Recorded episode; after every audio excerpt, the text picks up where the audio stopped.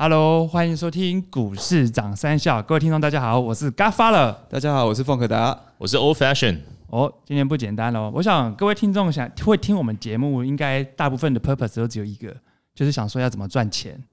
那今天呢，透过我们节目呢，我们非常荣幸邀请到一位财经界的知名作家来上我们的节目。但在介绍来宾之前，我想问一下我们的主持团队啊，我们是做了什么好事，积了什么功德，可以邀请到这位做知名的财经作家来来我们的节目？没错，我刚好前天去了土地公庙，哦在国泰医院后面那里，然后也捐了一点小钱，想说替大家那个积点德。哎、我最近一直在捐钱给一些流浪动物，我想这应该也是有点影响的。我想我们应该就是做了一些好事，才有办法这个荣幸邀请到我们今天这位财经知名作家。各位听众，让我们掌声欢迎曾被《商业周刊》几本票选为退休理财方法第一名，同时也是畅销书，书名是《七档特别股养我一辈子的财经理财达人》Miss Q。让我们掌声欢迎 Miss Q。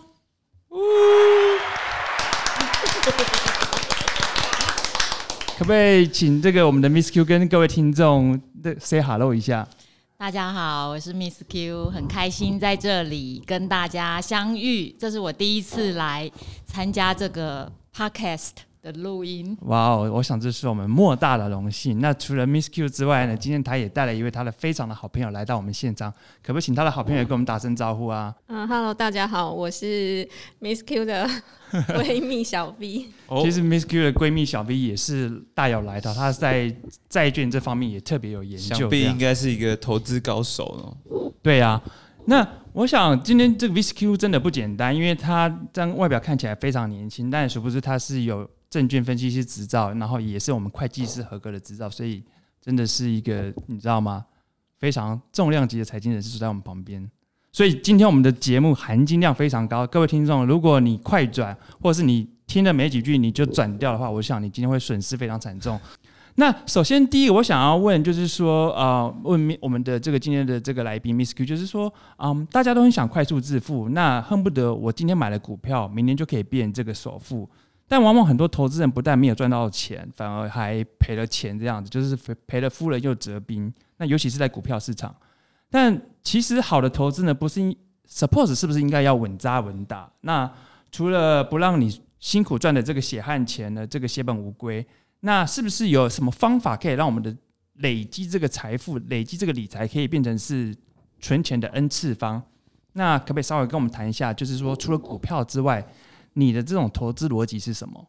嗯其实我我自己是有观察，就是说我当初我自己在设定我的投资方法的时候，我是有研究一下，就是说我就发现说，哎，其实如果各位听众有去观察的话，像证券公司，其实它其实每年如果股票市场好的话，其实公司的获利是可以很多的。可是股票市场不好的时候，它就是亏损的。可是你会发现，像保险公司，它的投资组合大部分都是债券啊、不动产啊这些固定收息的东西，有现金流的东西。其实保险公司现在的规模是证券公司的 N 百倍以上，所以那时候呢，我在设定我自己的投资方法的时候呢，我就告诉我自己说，我希望我每一年都要比前一年有钱。所以基于这个逻辑的假设之下呢，所以我就设定了我的投资组合，就是以这种固定的现金流为主的债，像债券啊、特别股啊，还有不动产跟 REITs 这样子作为我的投资方式。但你不会觉得这个让你他给你累给你给你的利息，会让你觉得有点不太过瘾？就是说，哦，我今天我没有感觉，对，你看大大家都是大家都图快嘛，就我今天买的股票，哦，明天七趴十趴，后天再一个七趴十趴，我可能很快的我就可以翻倍这样子。那你会不会觉得说，诶，如果我今天投了这种类似像比较嗯啊、比较风险比较低的，像是债券、特别股这样子，诶，会不会感觉好像我的钱数目增加的好像不痛不痒？会吗？其实我觉得大部分的那个听众啊，可能都对这些嗯、呃这些地这应该说现金流的商品啊，像债券啊、REITs 这些，都有一个呃比较传统的想法，就是说啊，这个收益可能只有两个 percent 到三个 percent。可是其实呢，呃，有看我的文章的投资人都知道，其实今年都是十几个 percent。所以呢，基于你的付出，你就在那边睡，然后你每年还是有十几个 percent。说这个十几 percent 是什么样的投资商品？有十几个 percent？呃，其实像今年的债券 ETF，假设你是买到公债 ETF 的话，到现在应该是有十一个 percent，它最高是有十六个 percent。塞！那 REITs 呢，就是台湾挂牌有七档，你随便乱射飞镖，平均有十二个 percent。哇可是重点是你，你其实不需要花很多的时间，你就每天在睡这样子，然后它就会慢慢涨这样子。所以我觉得这是我呃，就是投资的逻辑逻辑啊。当然就是说，你必须要对这些商品有一点了解，你才会知道说，哦，原来它可以让你赚十几个 percent，而不是两个 percent 或一个 percent 这样子。所以假设我们的听众呃现在对这种债券、对特别股、ETF 这些都不懂，那你觉得你会怎么样建议我们这个投资人去做第一步，跨出这个第一步？我我去买什么债券 ETF 吗？或者我去买特别股吗？我要怎么样挑选比较好？嗯，因为我主要就是这三类嘛，就是债券 ETF、REITs 跟特别股。那我觉得 REITs 是最简单的，因为 REITs 它其实基本上它就是一篮子的不动产的组合，所以呢，它的股利来源呢会来自于它的租金。那租金都是一签都签十几年啊，所以每年都一样。就是纵使像今年疫情也是没有变，所以我觉得 REITs 是最简单，真的是最简单的的投资商品。那对现金流有兴趣的呃投资人呢，其实可以先从这边开始试试看，放放轻松来投资。你你说的这个 REITs 是指台湾的 REITs 还是海外的 REIT？嗯比较完全没有投资过的投资人会建议从台湾的 REITs 开始，因为是你看得到的 OK，的不动产。所以我在一般的像是盘面上，我就有办法买到台湾发行的 REITs 这样子。这个的流动量是不是会，就是如果你想要卖，卖得掉吗？就是说，我不晓得它的成交量是不是比较偏低，是吗？成交量比较低，可是它其实有七档，所以就是说，嗯、听众呢其实可以分散到不同的档里面去。OK 可是，一般应该也都还有一一两百张没有问题除非你是要买一个比较巨额的的这个张数。那这个 REITs 是每一年它也会稳定的配给你相对稳定的利息。REITs 现在配息有分两种，一种是年配息，一种是半年配，所以它其实每年配的金额都差不多。那那我请教另外一个问题，那买 REITs 有没有说像什么时间点进去买比较适合？像股票你就知道说哦要营收啊，呃营收看营收出来的买点或者季报出来去看去分析。那像 REITs 是、我是在年初买、年中买，还是说等它发完，赶在它发那个 dividend 之前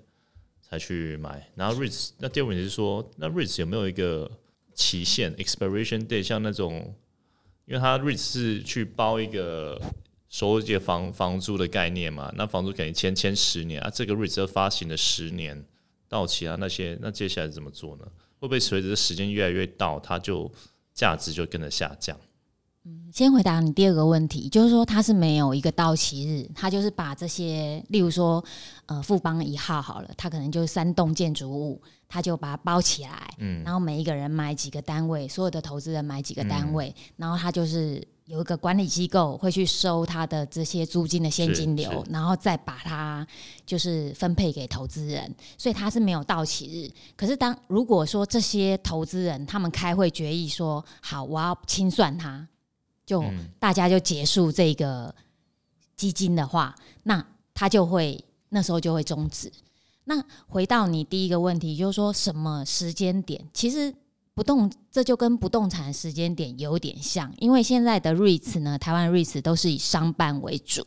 所以其实从去年前年开始，整个商办的需求非常的紧俏的时候，其实它的价值就会一直的往上。因为大家知道说，哦，这个是相对比较便宜的标的，然后而且又已经有租约在上面，所以从去年去年我记得应该是涨十六个 percent 平均，那今年以来到九月的话，应该是涨十一个 percent，对，所以什么 timing 比较好呢？那不动产就是说，第一个就是说它的需求，然后第二就是看利率环境。那其实台湾最近呃，以公债发行市场来看的话，你去看两年期的公债，最近就是直接破新低，只有零点一三。那其实，在年初的时候是零点五，所以利率越来越低的话，其实这些 REITs 本身也有借款，它本身的利息费用也越来越低，所以就可以配给投资人的这个股利呢，就会越来越高。那另外一方面呢，利率越来越低的时候，大家会去追逐这种有固定配息的东西，它的价值就会上升。所以主要就是说，我觉得投资这种收息商品，就特别是一定为什么这时候呢？要要来上这个节目，因为利率越来越低了。那当然就是说，现在利率还还在零以上嘛，所以大家其实投资这个东西，就是你去看它的股利率都还有两个 percent，那可能随着利率越来越低，它价格就越来越高，就可能又涨了。所以这个所有的听众千万不要那个中途离席，今天会好好把瑞士讲一讲这样子。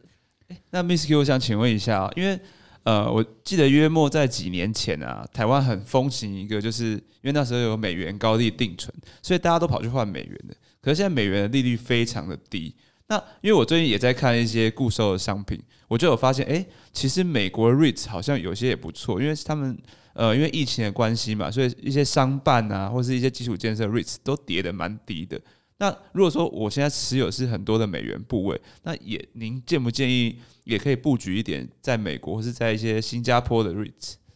我觉得我觉得你这个问题很好，因为其实之前呃我读者他们就有问说，哎，为什么台湾 REITs 一直涨，那美国好像没有涨那么多？那主要有一个很大原因，就是说台湾没有受到疫情很大的影响，所以大家还是去办公室上班嘛，只是戴口罩而已。那美国的话是真的，就是说大家都在家上班，防控对对，所以美国的有一些 REITs，像呃美国的像什么数据、什么物流那些就很强，好，但是办公室的 demand 是不是就缩减了？办公室啊，shopping mall。那还有就是呃，resort 就是那个休闲休闲度假的那一种，就跌得非常的惨。其实年初到现在呢，其实它都跌了二十到三十个 percent。可是上周呢，疫情疫苗那个成功之后呢，就当天就涨了十几个 percent。没错，对，所以其实现在是一个蛮好布局。假设说你认为疫苗是。很快就会出来，大家很快就会去接种的话，那其实是蛮好的时机。意思就是说，假设如果你预期哪一天疫呃疫情总会稳定的一天，那国外哪一天大家又开始恢复上班了，那回去办公室上班，这些办公室的商办 shopping mall 恢复正常了，租金可能租金又开始水涨船高了，你这个海外的 REIT 可能就会又又又开始往回爬了这样子。不过刚刚讲的很好，就是说。因为我之前我们知道说，我们现在台湾整个经济结构，我们第一个没有受疫情的波及，第二个就是说，我们钱进来，那寿险公司很多资金就没有到国外，为什么？因为现在美国也是趋近于零利率的阶段，他钱投到国外，不见得他的投资报酬率高，所以他钱留在台湾，他怎么办？我那天听到一个寿险公司讲，他就说他把钱，这些寿险公司就把钱拿去买不动产。所以台湾你可以看到很多的资金在追逐不动产商办等等之类的，所以现在最近这个不动产商办的这个租这个这个地啊，或是价格一直在往上。所以，但是我们一般我们是小资族啊，我们知道说现在资金太多要买不动产，但是我没有一大笔的钱去买不动产。所以刚刚经过 Miss Q 这样讲，我就想说，哎，那我既然没有那么多钱，我是不是就去买台湾的 REITs？同样的概念嘛，对不对？没错，而且其实台湾的 REITs，因为之前嗯，可能媒体上对它的报道都是比较没有太正面，什么流动率很低啊，一滩死水啊，对啊，然后什么卖不掉啊，然后什么对，那可是事实上呢，我我是在里面看到投资的机会，因为我发现就是说，其实在去年的时候，我就开始写有关于 REITs 的文章，因为它的股价已经低于它的估价十几个 percent 了。哦，对，所以其实今年以来估价并没有涨，因为现在还在。估价是一个比较落后的，都是用过去现在的估价，现在是十一月嘛，有点像是股票等于是 below 它的 book value 的这种概念吗？对对对，所以就是说，去年大概就是折价平均有的就是十五啊、十七啊、十几都有。所以今年以来呢，哎，大家发现说，其实市场也有发现这个机会，所以就进去买。所以现在的折溢价就比较小了，但是还是在折价，就是在有四档还是折价。对可以跟我们分享哪四档，让我们听众也稍微了解一下。好，现在有四档呢，我们用十一月十三号的股价来去看它有没有低于它的净值，有四档是低于净值的哦。第一档呢是土银富邦 R One，第二档呢是土银国泰 R One，第三档是兆丰国泰 R Two，第四档是王道源码 R One。这四档呢，其实都是低于它的净值的。其实我们有买过房子的人都知道，其实银行的估价都是很保守，很保守。对然后他们都会打一个折扣。对啊，所以所以就是说，目前这四档还是一个折价的状态，就是跟听众来分享。所以各位听众，如果你对刚刚这市场有兴趣，你可以上你的看板软体，刚刚说的富土银富邦 R One，它的台股代码就是零一零零一 T 大写的 T。那土银国泰 R One 是零一零零二 T，还有刚刚刚有说到哪一档？兆丰国泰 R two 过来啊，零一零零七 T，还有一个是王道，对不对？对零一零零九 T，诶那我再请教一下 Miss Q，那像这一些 REITs 底下他们的，应该说他们包的这个承租的这个商办商场，怎么有可以在哪边可以看到相关资料？就是说它它是官网吗？会有比较更详细说它的地点在哪里吗？有啊，其实可以上公开资讯那个观测站站，它里面就会有它的基本资料。然后，当然就是说，你可以在重讯的重大讯息的部分，它其实每一季都会推出它的这个绩效报告，它就会把每一栋建筑物的呃租约承租率，然后租租约多长，那每平单价多少都会写上去。Yeah，但除了公开资讯观测观测站之外呢，听众你也可以上网那个脸书打 Miss Q 退休理财园地，你可以去按个赞。我想那边应该有非常多丰富的资料。然后，如果您可以成为 Miss Q 的粉丝的话，我觉得你们在这个退休的呃不，在这种理财方面上，可能应该也常常可以得到一大堆很多的启发。这样子。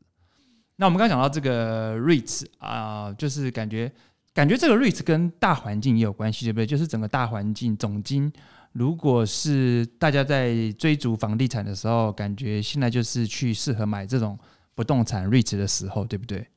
嗯其实，如果你仔细研究台湾挂牌这七档，嗯，其实有一档是跟旅馆比较有相关的，哦就是土银国泰 R One，就是零一零零二 T T 这一档。那其实，在疫情刚开始的时候，大家知道北台湾的旅馆是非常的对，住房率是非常非常的低的，所以这一档呢，你可以发现，就是说它在这里今年以来的表现是相对比较低，到今年十一月十三号，它只有涨七个 percent。嗯我嗯们刚刚有讲过嘛，就是说平均其实你乱射飞镖都会十一个 percent 以上，所以你如果你愿意就是张开眼睛研究一下的话，你就会你就不会选到一个就是北台湾的旅馆。那诶，我这边一个很 surprise 的数据啊，我看了二零二零年的这个涨跌幅啊，说七一二三四五这七档的 REITs 啊，报酬率胜过于银建股的龙头哎，华固今年的报酬率才三点零二趴，长虹建设今年的报酬率才七点八七趴，但是刚刚那个随随便便的几档，像富土银富邦 R One 今年的报酬率就已经来到十七趴了，土银富邦 R Two 今年来到二十二点六六趴哎。所以哇，我我我投资这个率值感觉胜过于投资银建股哎。对，因为银建它本身它是一个加工的产业，然后它是一个完工完工法才认列营 哦，收。对对对，那虽然它现在今年可能卖的很好，可是因为今年就是缺工，然后原物料上涨，哦。听说因为大家可以想一下，就是很多的新建的厂房也需要工人嘛，对。对，那开工又开那么多，也需要工人嘛。对，所以大家都在抢工人，所以就变成中间的这个成本上升非常多。可是这些建设公司，它是卖房子给你，刚开始就跟你签好这个价格，它必须要去承承受中间这个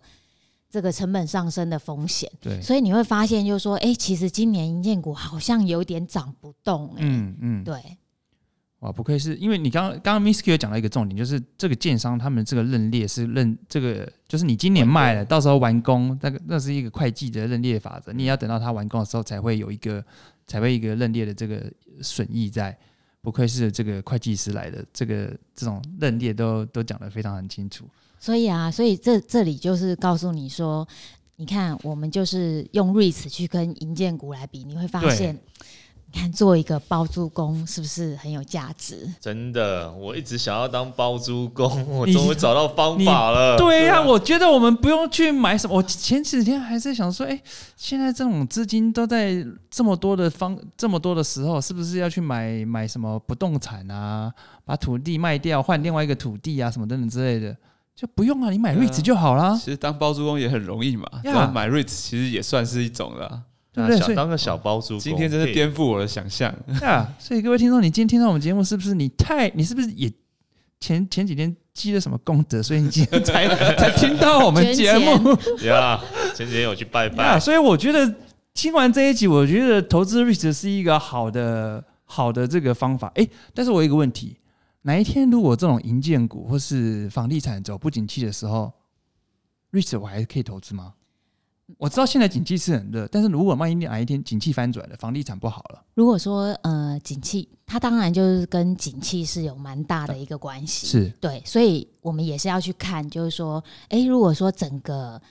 一个 shutdown 的情况之下，那可能这些就就没有人需要办公室啊。如果是这种情况的话，那当然它就没有那对个鼓励的来源。所以他的呃，他有可能不发鼓励咯。不，其实不会，因为其实他们的租约都是还蛮长期的，所以你去看他们过去十四到十五年，其实每年都是配差不多的。嗯对，所以还好。那再来，我觉得它有潜力的原因，是因为他们还有都更的机会，哦，就是这些的。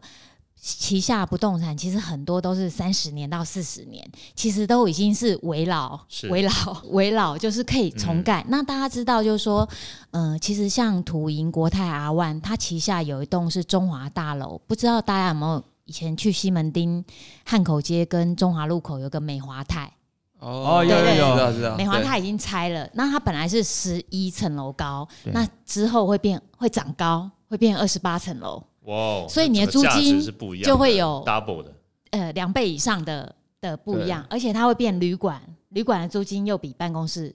又比一个老旧办公室的租金要高很多。他刚刚讲那个是哪一档？我我没我错过了，我现在把它记起来。我眼睛亮了，国泰 R One 零一零零二 T 是吧？对，啊，记注记起来。哇，所以这样听起来，这个 REIT 真的是一个很不错的投资标的。不过各位听众，你你听到这个 REIT，你还是要你自己也要勤做功课，跟这个整个嗯大环境、整个总体经济的变化，你也要去搭配。然后我觉得，如果哪一天如果你真的想要投资不动产，其实我觉得 REIT 是一个非常好的投资。诶那 Miss Q，我想请问一下，那刚才像你刚才有稍微提到说，呃，有些 REIT 会被清算，那是在什么样的情况下，呃，一档 REIT 会被清算？就说，那我们就是投资者要呃要注意什么？嗯、我投资这个 REITs 呢，其实也是看在它有被清算的可能，因为过去呢，总共现在呃在台面上是有七档，可是事实上过去到现在是发行了十档，有三档比较小的被清算了。那他们被清算原因是因为当时是在零八年的时候，它折价太多了，就是说净值是十块，嗯它的股价只有五块六块。嗯，所以大家就觉得说，好，那我就把它卖了，至少我会拿回十块钱。对，结果他们清算了之后，发现拿回二十块，因为就是说这个净这个净值是非常的，应该说这个净值是很保守的。保守对保守，我们再去标的时候，就好像是这像银行在估你家用很保守的，就不用市价，会用他自己觉得，因为市价是有点是炒出来的，对会用他觉得是比较他自己觉得合理的合理的价格。对，那所以根据过去就是被清算的三档呢，他们其实都过去的这个记录是高于净值大概三十三，甚至是一百五。也就是说，你买十块，他是还你二十五，哦，所以我被清算，三块。所以我要找那个折价最高的、最最最最多的去买，因为有可能被清算。所以被清算，你搞不好还会赚钱。这个清算是可遇不可求，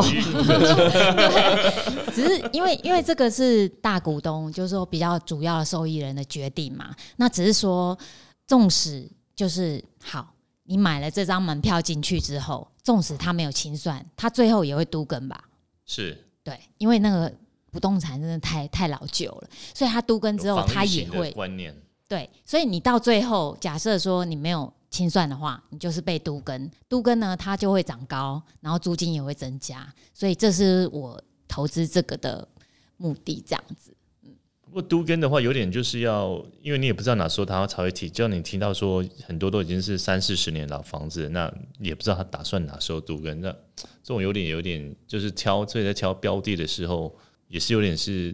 赌的感觉啦。其实我我觉得市场上有一些投资人，他们其实会知道说，诶，哪一档就是看看起来相对被低估，所以像之前呃，在六月今年以来，就是他们有一些受益人，像兆丰、星光、阿万，这都有上新闻，他们就是